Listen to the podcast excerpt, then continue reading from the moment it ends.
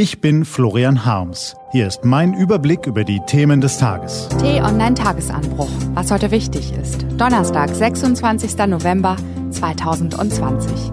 Ein Bild, ein Gott, ein Appell. Wen wir abhaken können, wen wir verehren und wie es mit den Corona-Regeln weitergeht. Gelesen von Ivi Strüving.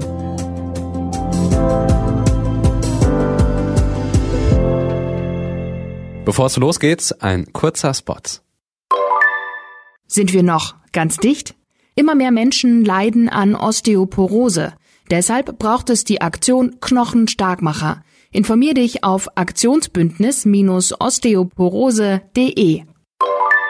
Der liebe Gott hat ein Händchen für den richtigen Moment. Am 25. November 1953 verlor die englische Fußballnationalmannschaft zum ersten Mal ein Heimspiel gegen ein Team aus Kontinentaleuropa. Die 3 zu 6 Klatsche gegen Ungarn steht bis heute dreimal unterstrichen in den Annalen. Gestern wieder, an einem 25. November, rief der Herrgott jenen Mann zu sich, der 33 Jahre später gegen die englische Nationalelf das schönste Tor der Fußballgeschichte schoss. Maradona. Ballannahme, Hackentrick, drei Gegner austanzen, 60 Meter Sprint, noch einen Verteidiger stehen lassen, den Torwart umkurven und rein die Pille. Maradona! Oh! Oh! Oh! Alle Zweifel ist weg. Heute wissen wir, dass es ein historischer Moment war, eine Sternstunde des Sports, voller Eleganz, Akrobatik und Raffinesse. Heute können wir uns an der Kunst satt sehen, ohne uns über das andere Tor desselben Mannes drei Minuten zuvor zu echauffieren, als er den Ball mit der Faust ins Tor haute. Auch das war ein historischer Sportmoment. Es sei die Hand Gottes gewesen, sagte der Argentinier nach dem Spiel. Maradona just walked away from Hoddle then.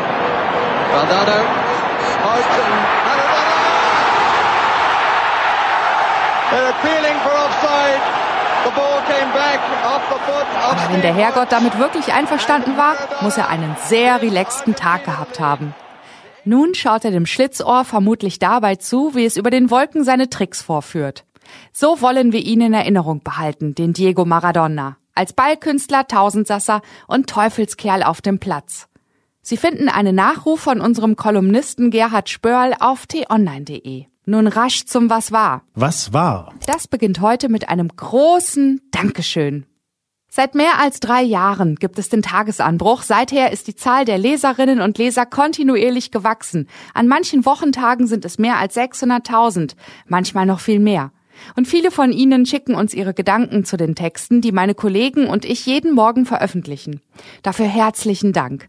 Manche Zuschriften beschäftigen mich länger, zum Beispiel die eines Tagesanbruchlesers aus dem niederbayerischen Kehlheim. Er schreibt, dass er dem kommentierten Tagesanbruch in allen Punkten zustimme, er habe allerdings eine Bitte. Könnten Sie bitte die Bilder von Trump weglassen? Ich erleide beim Anblick seines Konterfeits spontane Magenkrämpfe und Kopfschmerzen. Es fällt mir schwer, den Brechreiz zu überwinden.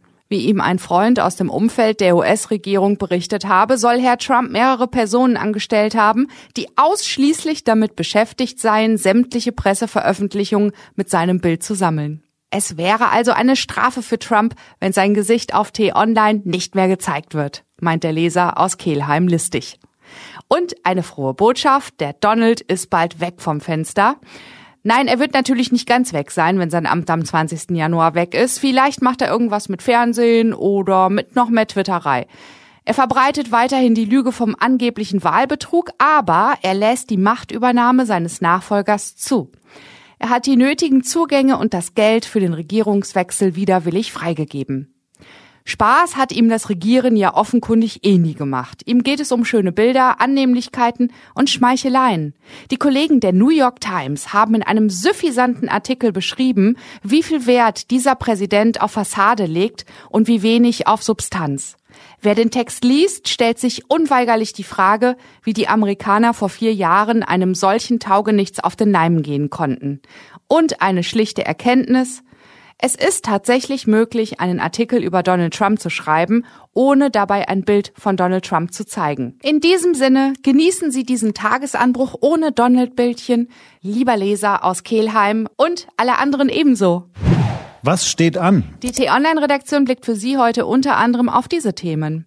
Die Kneipen zu, die Straßen leer, kaum Kontakt zu Freunden und Verwandten. So wird das nun also noch bis kurz vor Weihnachten weitergehen. Die verschärften Regeln gegen die Corona-Ausbreitung, auf die Frau Merkel sich gestern mit dem Ministerpräsidenten geeinigt hat, sind hart. Heute Vormittag gibt die Kanzlerin im Bundestag eine Regierungserklärung zur Pandemie ab und auf t-online.de finden Sie eine Übersicht der Regeln. Im Bundestagsuntersuchungsausschuss zum Wirecard-Skandal müssen heute die Wirtschaftsprüfer von KPMG und EY aussagen. Diese und andere Nachrichten, Analysen, Interviews und Kolumnen gibt's den ganzen Tag auf t-online.de. Das war der T-Online-Tagesanbruch vom 26. November 2020, produziert vom Online-Radio- und Podcast-Anbieter Detektor FM. Den Podcast gibt's auch auf Spotify. Einfach nach Tagesanbruch suchen und folgen. Ich wünsche Ihnen einen frohen Tag. Ihr Florian Harms.